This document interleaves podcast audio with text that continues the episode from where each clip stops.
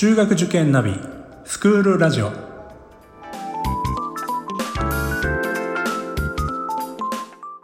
スクールナビゲーターののびるです。この番組は中学受験を目指すご家庭に学校の先生からの生の声や受験に役立つ情報をお届けするラジオです。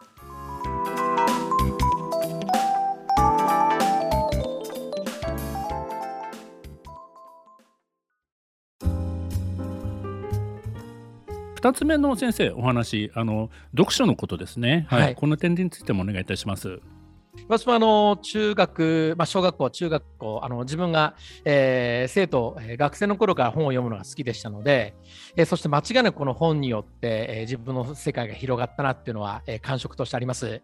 えー、人間ですと普通、まあえーまあまあ、転職をすればいくつかの職業を得られますけど、まあ、たった一度の人生でそれほど、えー、知り合える人も限られてますし、えー、世界もそんなにまあ広がらないというふうには思うんですね。えしかし、まあ読書をすれば、えそれこそ亡くなった偉人とも、え1対1で話をすることもできますし、えそれこそ大富豪の気分にもなれますし、えー、ビジネスで失敗して、えー、無一文になる、そういった、え、人生も、えー、経験できますよね。やはりあの本を読むことによって、えー、視界が、えー、世界が広がって、そして、えー、他者を思いやる気持ちまで、えー、今この人はこういうふうに考えてるんじゃないかなとか、えー、そういったことも、えー、感じ取れるような力が身につくというふうに思ってます。やはり普段ですと、え自分のま半径2メートルぐらいの、まあえー、よく知った人としか、えー、まあ、人間というのは交流しませんけども、えー、普段自分が到底付き合えないような、知り合えないような、えー、人、えー、職業の人、えー、こういった人の考え方と学ぶことができると。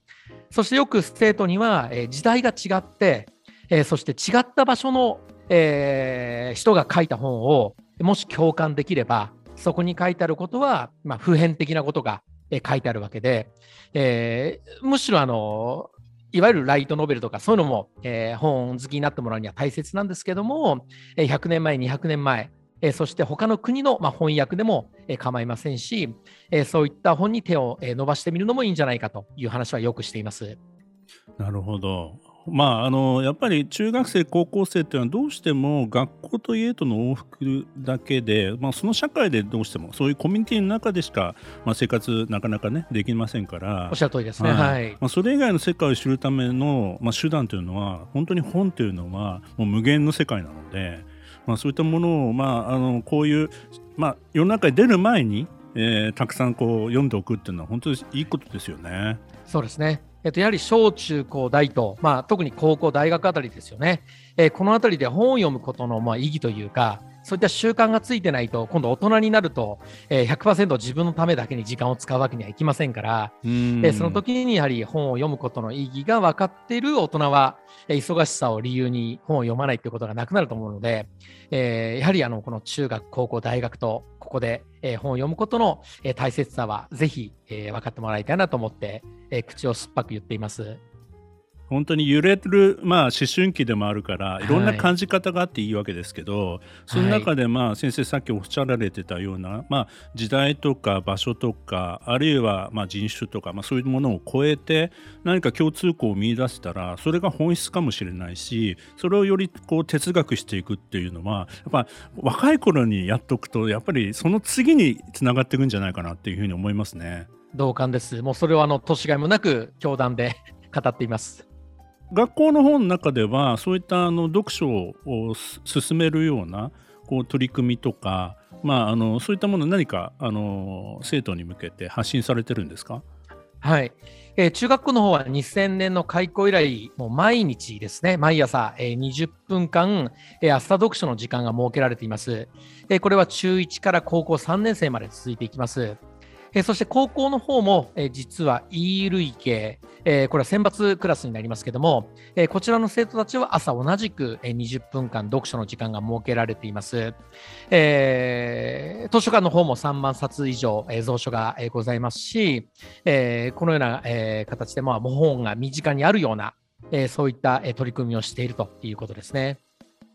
いやでもあの本当にあの本を読みなさいって言われてまあ、渋々読むんではなくて、まあ、本当にこの世界もっと知りたいなっていうふうに思って、どんどんこう、あの、それにのめり込んでいくような、まあ、そういう経験をしてほしいですね。本当おっしゃる通りですね。で、なかなか高校生になると受験勉強、部活動と忙しいので、ちょっと私もずるいんですけど、あの今、入試によく出る内田達さんですとか、はい、あのもう、まあ、そういうふうにあのちょっと人参ぶら下げることも、えー、大切なので、そうですね。はい、そんな視点からも、えー、生徒には進めています。はい、ありがとうございます。えー、ではあの3つ目というのはいわゆるこう世の中に出ての社会貢献とか、まあ、そういったことについて先生もおっしゃられると思うんですけども、はい、この辺りもご紹介いただけますか？ありがとうございます。えーと、本校中学校高等学校の見学の精神、まあ、3つあるんですけどもその先頭に来るものが法音奉仕と、え、ちょっと言葉は硬いですけれども、え、自分が得たものを、え、それをどれだけ世の中に戻していけるかと、え、冒頭にお話しした、え、自分だけが勝ち組になるんではなくて、え、それをどう世の中に還元できるかと、え、そういったことが、えー、見学の精神に挙げられています。実はこれはもう140年を超える歴史を持つ専修大学の見学の精神でもあるんですが、えー、そうなりますと、やはり、本校で3年、もしくは6年、過ごしてもらった生徒たちには、近い将来、えー、自分が頼られる、他者にとって、なくてはならない、必要不可欠な存在になってもらいたいということは断るごとに、お話をしています。しかし、特に今の若者にとって逆に、えー、いいというふうに私は思ってるんですが、2015年、国連によって提唱された SDGs ですよね。17のテーマがありますけれども、あれはもうどれ一つ、とっても、解決がまあ大変に困難な、え難しいものが、え17個も挙げられています。え国連は2030年までに解決をというふうに、え言っていますけれども、まあ、なかなか正直それは難しいというふうに思ってます。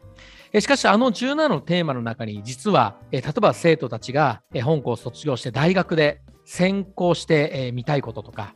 そして社会に出た時に解決しなきゃいけないことっていうのが、実はあの17のテーマでほとんど全てカバーできてるんじゃないかなというには私は思っています。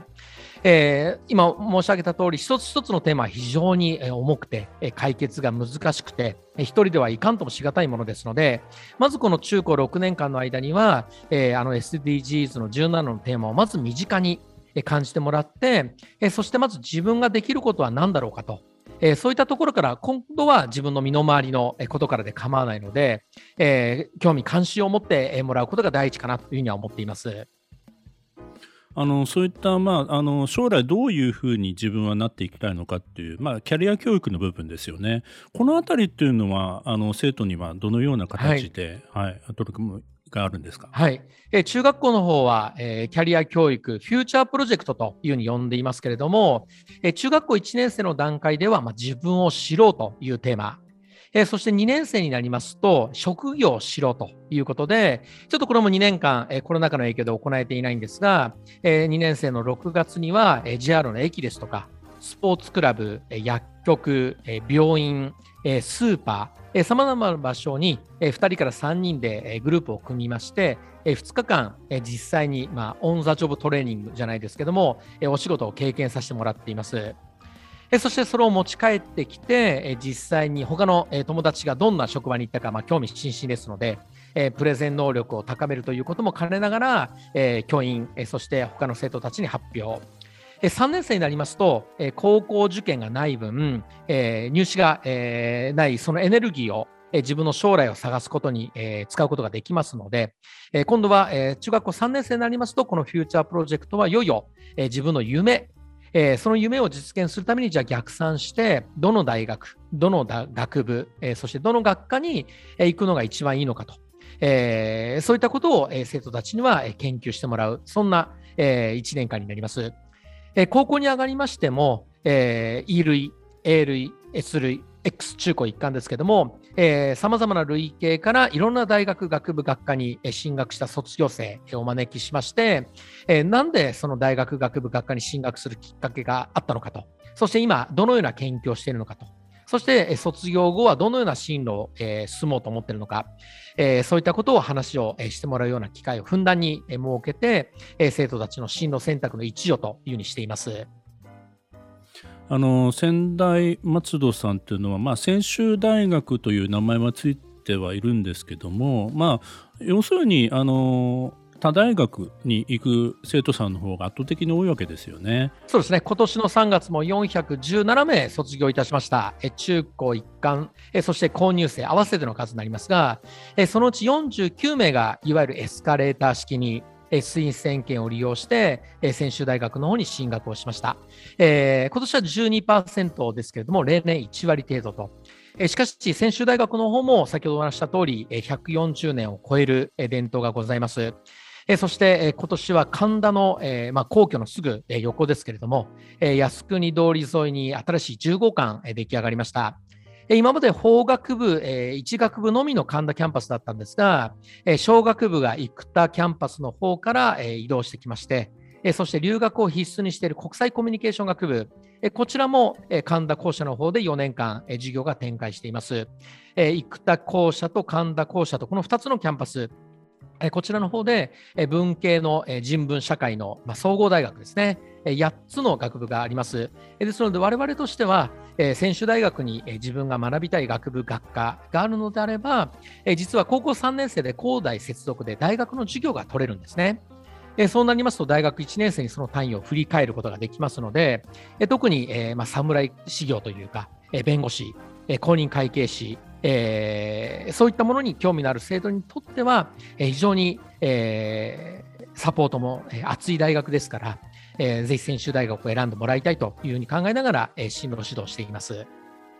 あの先ほどお話しされてた、まあ、いろんなそのキャリア教育の中で、まあ、あの専修大学を選ばずに他の大学に行かれる生徒さん。あの最近の傾向として何か先生感じられている例えば学部の選び方とか、はい、まあ、そういったことってはございますか、はい。えーと、私が実は28年前この学校に赴任した時は、まあ、当時中学はありませんでしたけども1学年600人のうち200名から300名が専修大学に進学していました。しかし今お話した通り約1割ということですね。そして今お話した通り、専修大学はどうしても文系学部、まあ、ネットワーク情報学部という分離、えー、学際的な学部もあるんですが、どうしても文系の生徒が、えー、20年、30年と多い、え、学校でしたが、え実はもう今は文系と理系がまあほぼ1対1ぐらいまで来ています。えそして、やはり特に高校から入ってくる、え生徒たちは、えまあ、県立高校に残念ながら、え第一志望がかなわず、えー、本校で3年間頑張ろうという、まあ、そういった熱い気持ちを持って、えー、来てくれる子が多いので、えー、国公立大学の方も、えー、非常に頑張って、えー、くれています。え今年も京都大学の経済学部、え東工大学に2名、え名古屋ですとか、え北大ですとか、え帝大に出ています、え国立大学の方も千葉大12名、筑波7と、え頑張ってくれていますので、えもちろん私立大学の方も、え早慶長治、え ICU とはじめ頑張っていますけれども、やはり、え特に理系の生徒は研究費も違いますし、えー、国立を第一志望にという傾向は、え、非常に、え、ここ何年も感じています。まあ、だいぶそういう意味ではあの多様な進路選択が最近は多くなってきてるっていうことなんですね。そうですね。はい、おっしゃる通りです。先生の教え子の中であの何かこうご紹介したい卒業生の事例とかございますか？ありますね、えーと、もうちょっと何年か前になるんですけども、えーと、本校あの、実は、部活動も非常に盛んな学校なんですね。えー、運動系のみならず、えー、文化系の部活動も非常に、えー、活発に、えー、入ってくれて、えー、生徒活動しています。まあ、ちょっと言葉は古いですけど、文武両道の学校と言えます。えー、もう今まで私も、えー、2000名以上の生徒たち、えー、教えてきていますけれども、えー、一人、えー、ほんの数年前に卒業した生徒はサッカー部にいた生徒だったんですが、この生徒が現役で東大の理科一類に合格しています。やはりうちにそもそも入ったきっかけは、この人,、人工島の、サッカーグラウンドでやってみたいと、サッカーを。そういったまあちょっと小学生らしい、思いだったのかもしれませんけれども、でもやはり、部活動をやりながら、そして勉強も諦めずに、そして現役で、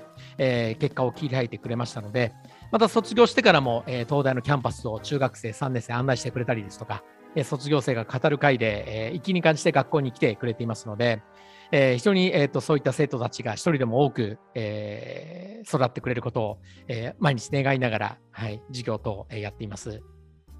まだまだね、あのー、先生も現場に立ち続ける限り教え子もどんどん増えてきますから、あのー、そういう意味での、えー、これからの卒業生の行き先も楽しみですね。そうですね、本当におっしゃる通りで、でできれば、えー、日本にとどまらずに海外に、もう推薦書いくらでも書きますから、うん、海外の大学にまた夕日してほしいなとは思っています。先生もね、とりあえず一度ついてって。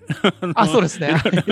実はあのこれもエピソードですけど、あの上智の国際教養学部に、えー、進学した、えー、生徒が香港大学に留学してまして、え数年前、年末年始に私と妻で旅行行った時に香港大学案内してもらいまして、向こうでもうまさか香港で卒業生で、まあ、美味しいものが、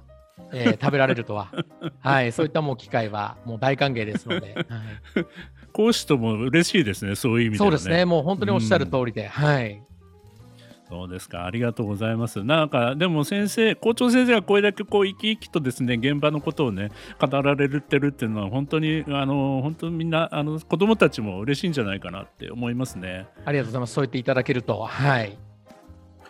ではあの先生最後にですねこの番組を聞いていただいている方主に保護者の方が多いんですけども保護者の方向けのメッセージをいただけたらと思います。はいえ中学校の方は開校して22年目、え高校のは63年目をえ迎えます。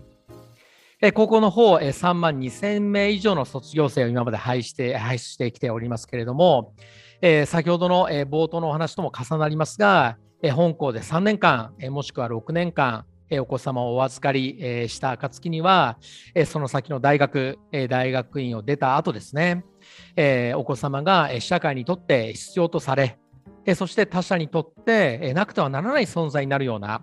え結局、え、他の人に対して幸せを施すことができれば、それがブーメランのように、え自分に戻ってくると、え私、信念を持っておりますので、えそういった、えお子様になっていただけるように、え我々、え教師職員毎日、え教育活動に当たっています。えぜひ、え、お子様を、えーままずはあの学校を知る機会、えこの後たくさんありますので、えー、ぜひまず学校を知っていただいて、えー、併願校の一つとして、えー、そしてできれば、えー、もちろん第一志望として、えー、受験していただければ幸いなのですが、えー、本校の教育内容等をご理解していただいた上で、えー、お受験していただければというふうに思います。はい、ありがとうございました。あの学校のホームページのリンクなどあの番組の概要欄に、えーね、掲載させていただきますので、まあ、そちらからねまず、えー、学校説明会体験授業と今後あのあると思いますので、えー、皆さん、えー、ぜひ一度足を運んでいただけたらなというふうに思います。えー、本日はですね、えー、専修大学松戸中学校高等学校の校長先生でいらっしゃいます五味先生にお越しいただきました先生ありがとうございましたありがとうございました